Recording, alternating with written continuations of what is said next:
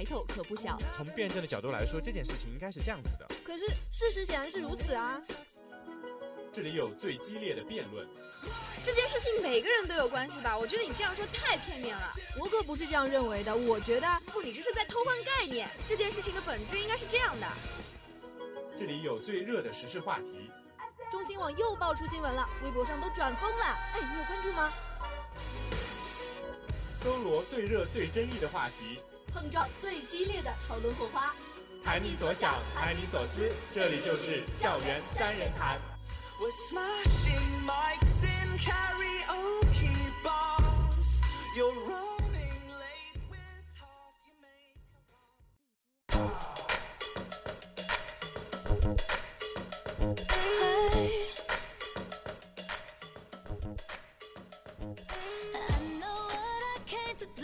各位听众，你们好，这里是 FM 九十五点二浙江师范大学校园之声。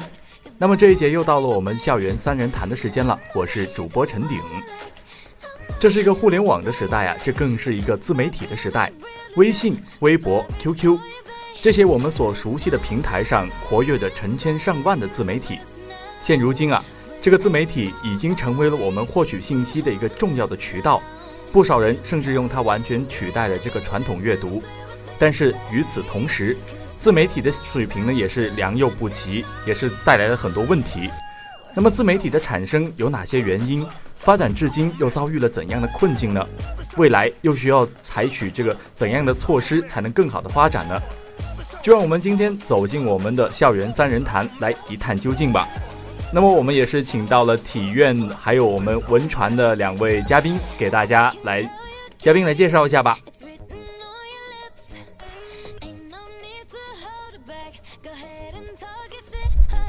各位听众朋友，大家好，我是文川的王云。各位听众朋友，大家好，我是体院的黄运达。嗯，我们的文传的朋友和体院的朋友们，呃，那么，那么第一个问题呢，就是呃，你之前有没有接触过哪一些的自媒体？就是可以举出一些呃你比较熟悉的，或者是你知道的一些比较出名的自媒体。嗯，关于。自媒体的话，可能大家都比较熟悉的是，呃，网红 Papi 酱，嗯，这个我也是比较熟悉的。但是，呃，我有一个特别喜欢的是关于微信公众号的，嗯，不知道大家有没有听说过，是一个叫新事项的。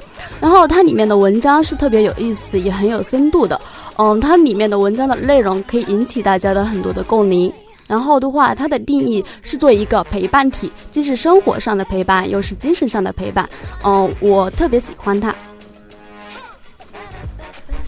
呃，我日常呃关注的自媒体有蓝星读诗、口袋师大，还有罗振宇的逻辑思维。嗯，呃，那么呃两位这个嘉宾也是呃列举了很多的自媒体，就是根据呃听了看了那么多的自媒体，呃自己的一些对这些自媒体觉得他们有哪些的特点呢，或者是一些什么东西？我认为自媒体有多样化的特点，因为自媒体的传播主体非常的多样化，传播的思想也非常的多样化，每个人都有不同的看法，看法很多样。哦，我觉得吧，可能是有平民化这样的一个特点的，因为我自己也在做一个多媒体，然后我并不是专业的，我也只是属于一个业余爱好者，可能就是所谓的草根阶层。嗯。那么我们的两个呃嘉宾也是给我们举的这个自媒体的一些特点，多样化跟平民化。呃，那么其实现在的一些自媒体的呃之中呢，也是充斥着许多令人眼花缭乱的内容啊。但是认真归纳起来，其实有不能呃也不难发现，他们有几个共同的特点，就是你可以呃不按照自己的一些标准啊，就是对现有的一些自媒体呃一些归类呢。呃，正如主播所说，然后我们的自媒体的内容确实是让人很眼花缭乱。然后的话，各种自媒体要想真正的分类起来，确实是很难的。然后我按照我自己的一种习惯，可能分类的话，我从他们的限度上，就是它的限制力度上分了一个类。嗯，比如说我们的微博、博客这些，它是我们随时随地想发就发的，然后它的限制力度是比较小的。然后但是像我们的微信啊、头条号啊，上面它的文章它都是有一种审核的，然后的话这种它的限制力度，那那个审核力度也是比较大的。嗯，那么男嘉宾对这个有什么看法呢？呃，首先我讲讲我的划分标准吧。呃，我的划分标准是一类就是专专业类，还有一个非专业类。呃，比如新浪新闻，还有人民日报这些之类的，都我在我看来都是非常专业的。而微信、QQ 之类的就比较平民化的，呃，就是体现生活之类的。嗯。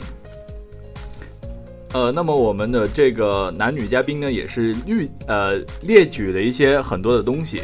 那么其实有人说，这个微信自媒体的发展，它是一个食物链。呃，那么你们认为这个现在的自媒体发展的这个环境当中，是怎样去产生这个分层的原因有哪些呢？呃，我认为根据自媒体人的水平，呃，可以分为。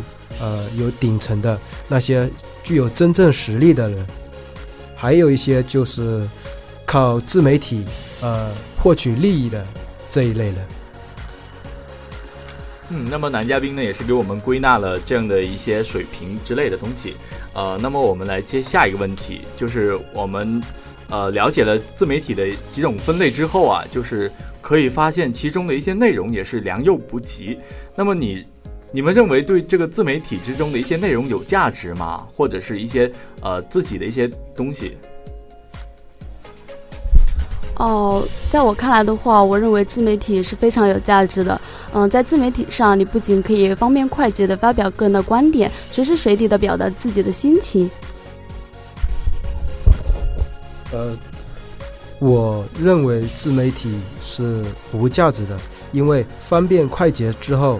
呃，自媒体的门槛就自自然的降低了，而自媒体人的本身的水平又没有可以考量的依据。呃，现在写一两篇文章发表出来是非常容易的，只要具备呃基本的文字功底，呃，将他人的呃优秀作品拼拼凑凑，呃，取一个比较有噱头的呃标题，就基本可以。赚的很多的点击量，嗯，但是话不是这样说的。比如说你在头条号看一些美食类的、美食类的一些文章，那难道你就一定要看他的文采如何吗？他只是告诉你一些他身边的美食，然后的呃介绍一下他，然后你喜欢的话就可以去尝试一下，你不喜欢的话他也不会强求你啊，只是把他知道的分享给你而已。但是。呃，嗯，这个女嘉宾也是给我们说了这个呃自媒体的一些东西。那么男嘉宾对这个价值的问题有还有什么看法吗？我还是觉得它是呃无价值的，因为很多人，嗯。哦，很多人通过自媒体呃发布一些虚假信息，还有一些标题党，就是呃取一些吸引人的标题，呃来赚取呃流量，去赚取他们自身的利益啊，然后呢就可能就造成我们的一些用户的信任危机这样的问题是吗？对对对，嗯。你说的这些问题确实是存在的，但是它也只是少部分呀，并不一定是所有的事都是这样的。也有很多一些，嗯，比较知名的大公众号啊，然后他发表的文章是值得我们去学习的。比如说像历史领域啊、美食领域啊、旅游领域啊，像这些的里面的文章都是特别有价值的。嗯，其实我觉得这个男女嘉宾呢的分析都很有道理，呃，毕竟呢现在自媒体它还是一个在发展中的阶段，是吧？呃，那么我们下一个问题就是，我们现在的一些各种，就是很多的公众号呢，也是遍地开花，就是很多很多的公众号。啊，那么你认为这个当代的社会为微信自媒体呃，这个提供的成长环境到底是怎样的呢？或者是说是什么样的因素去造成或者是促进这种环境的发生？呃，我认为有呃社会原因，呃新兴媒体的迅速发展，呃互联网快速普及，我国网民数量就会持持续增长，呃为网民表达观点和意见提供了非常方便快捷的渠道。嗯。刚才男嘉宾说到了社会原因，我可能想补充的一下的是关于自媒体，它本身也有一些原因。比如说，我们的自媒体的人，他本身就有表达的诉求。就比如说，我们在哪里做了一些什么事情，我们很想把它发布出来，让大家都知道。嗯，还有，嗯，这是指第一个原因。第二个原因的话，可能就是，嗯，想追逐一些经济利益。比如说，我们在头条号、微信号上，就是发布文章是有一定的收益的。嗯，第三个的话，可能就是为了达到一定的知名度，就比如说我们有一些人，就可能就是比较喜欢出名的，然后的话，他正好可以利用互联网这一个平台来达到他这这一样的一个目的。就是说，这个是自媒体的一种言论自由的表现，是吧？嗯，是的。对，然后，然后我还认为用户还也是存在一些原因的，因为用户强烈的阅读需求。还有用户自我意识的提高、表达和知晓欲望，就进随着呃这些年来呃科技之类文化，还有互联网如果这些的发展，就是互联网加的一些发展，也是把我们的这个呃表达一些东西，就是变变得那个方便快捷了，是吗？对对对。那女嘉宾还有什么看法吗？哦，我觉得。我觉得吧，可能还有一些我们自我意识的提高，嗯，就是我们想表达呀，或者是知晓一些呃东西的欲望是非常的强烈的。然后的话，正好这些自媒体就来满足了我们这样的一种需要。嗯，对，我们的男女嘉宾呢也是分析了这个自媒体的发展的一些原因，比如说男嘉宾就说了，这个我们的新兴媒体的迅速发展呢，也是呃互联网的快速普及的一些东西，然后呢。呃，其实现在的自媒体虽然是取得了一定的成功啊，但是呢，也是遇到了一些困难。这是而且现现在呢，更是发展遇到了瓶颈的阶段。就是你觉得现在这个微信自媒体的问题，它主要大致出现在哪几个方面呢？呃，首先，我觉得，呃，某些自媒体就会为了点赞数与阅读量进行商业化的炒作，靠抄袭拼凑事实。巧立标题，甚至夸大造谣来获取高阅读量。嗯，就是现在的一些自媒体，就是为了呃去获取他们自身的利益而去做一些标题党啊，就欺骗大众的一些东西，是吧？那么女嘉宾有什么看法呢？嗯，我发现现在有很多的严肃的媒体，他就是已经放弃了他的严谨与专业，开始像一些低俗小报那种类型的发展，就是为了博取关注。嗯，就是比较太专业的话，可能就是不是有很多人愿意去看。但是如果你呃低俗一点的话，嗯，可能吸引的人会比较多一些。就是我们所说的这个雅俗共赏，是吗？呃，是的，就是可能哑了的话，不是有很多人愿意看，但是俗一点的话，可能就会有更多的人愿意去看它。就是我们的受众，它是有很多方面，就是雅有雅的好，俗有俗的好，但是一些受众更希望是雅俗共赏的这样的一个东西。嗯，那么男嘉宾呢？呃，主持人刚刚也有说到，呃，标题党跟掉书袋之类，呃，玩弄的文化的出现，我认为这些文化的出现就是。呃，自媒体的问题所在。嗯，女嘉宾。嗯，就是之前我提到过，在自媒体上发布文章这些的话是嗯有收益的，所以说的话，就很多人为了获取这样一种一种收益，就可能就是自己文章的话不能保持每日的更新，然后的话就会出现抄袭的现象。就现在在自媒体上出现抄袭的现象是非常的普遍的。就是呃，他为了获取这个他所运行的那个平台的利益，然后呢，去呃抄袭别的平台的东西，变成自己的东西，就来呃装作自己的东西，是吗？嗯，是的，这种情况确实非常的普遍。嗯，那么男嘉宾有什么看法吗？呃，我的看法跟呃这位女同学基本一致。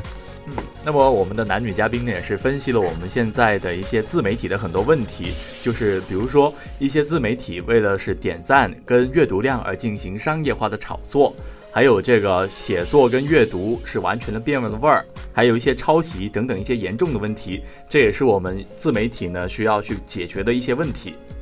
那么我们的其实问题的产生啊，是离不开环境的。呃，你们认为这个当代社会微信自媒体成长提供环境是怎样的呢？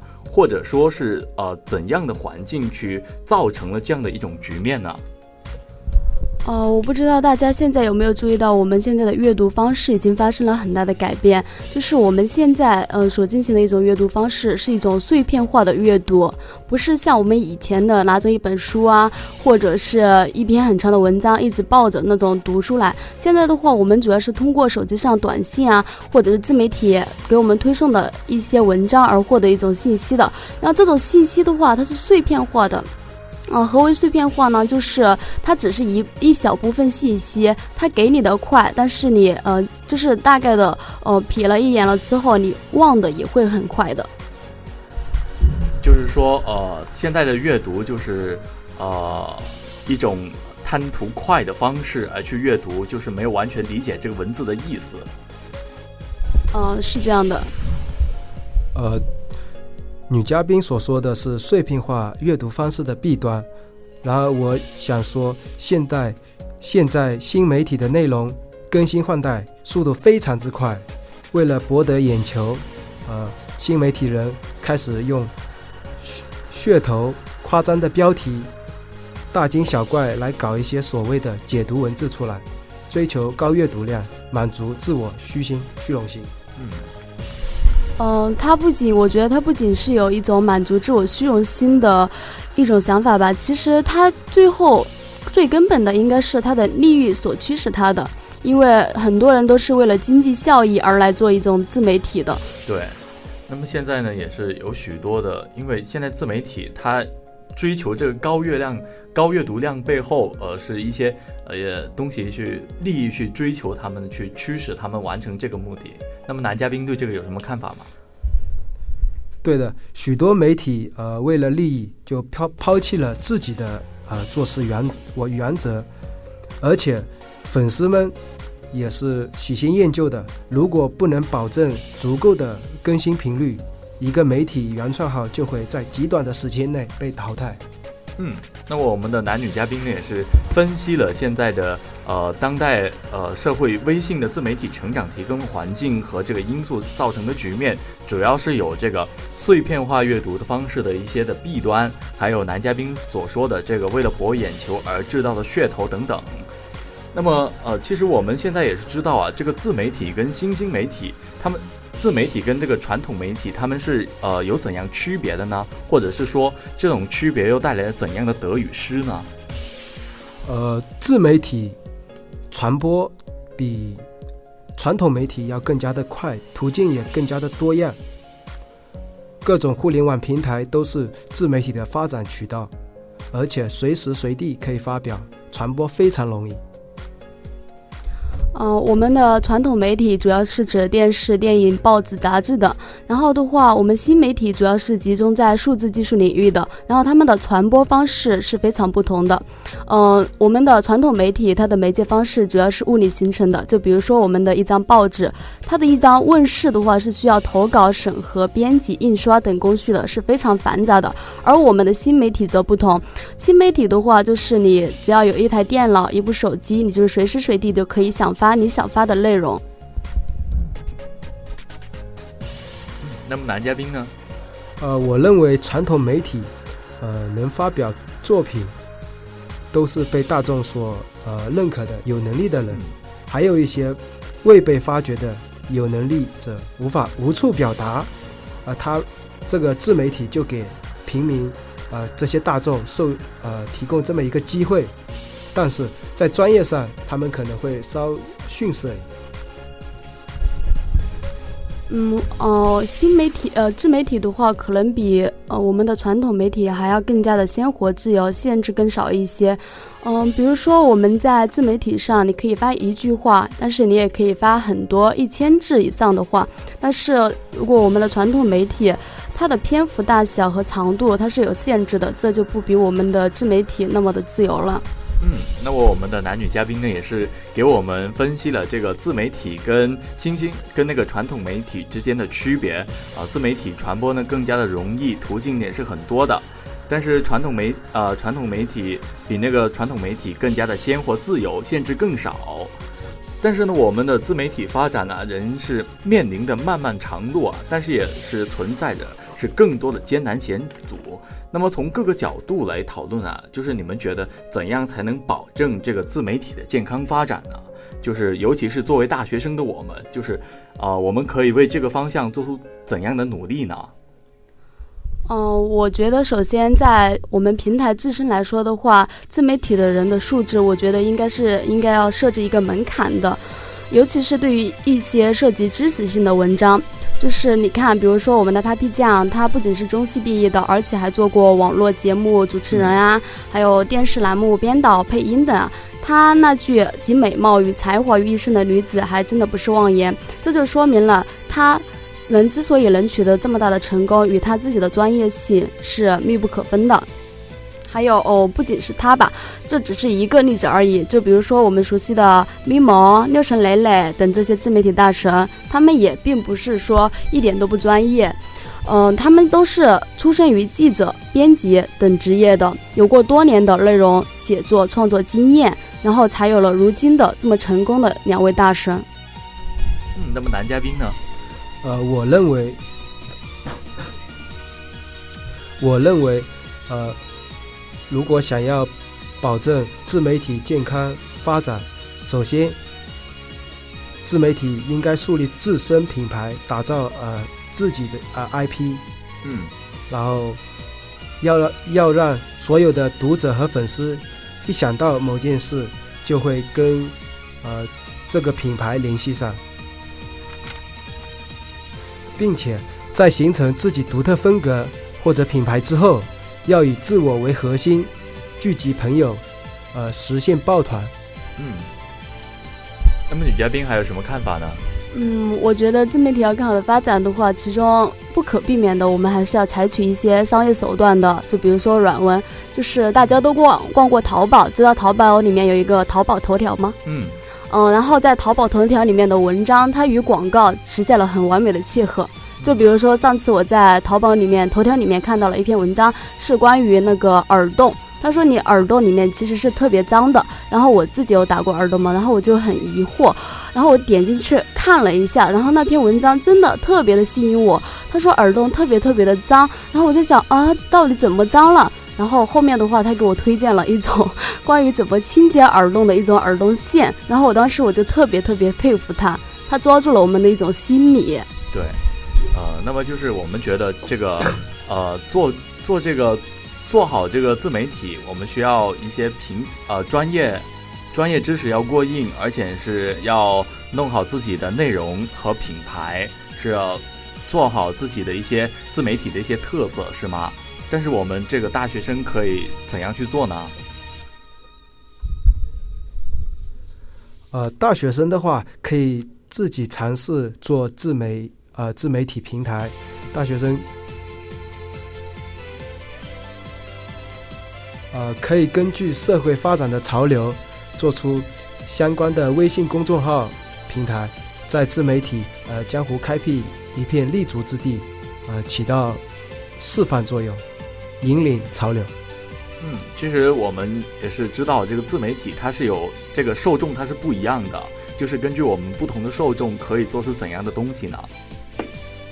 嗯，在受众这方面的话，我们需要提高自身的辨识度，因为网上的文章确实是良莠不齐的。就是我们看文章的时候，一定要擦亮眼睛，关注内容的话，还是要一些选择一些比较健康、有内涵的一些自媒体推出的文章。嗯，同时的话，如果你不知道哪些自媒体是好或者是坏，你可以找周围的朋友让他给你推荐一下，或者呃找一些自媒体大号，然后这些大号上面的文章都是比较好的。就是说我们这个一定要是擦亮自己的眼睛，去呃多看一些就是健康呃健康之类的一些就是比较健康的一些自媒体的公众号，就是不能呃落入那些就是为了一心谋取这个商业价值的而制造一些有噱头的这个公众号是吗？呃，是的，如果你经历过了一些它标题党这种的话，你应该就是有了第一次，你就不要再第二次去关注它了，因为它既然是一个标题党，就证明它的文章内容确实是不行的。嗯，那我们男嘉宾有什么看法吗？嗯，好的。呃，那么今天呢，我们也是非常高兴，哎，是请到了我们体院还有文传的两位男嘉男女嘉宾呢，也是来做客我们的校园三人谈。呃，我们的男女嘉宾可以跟观众们说一个再见了。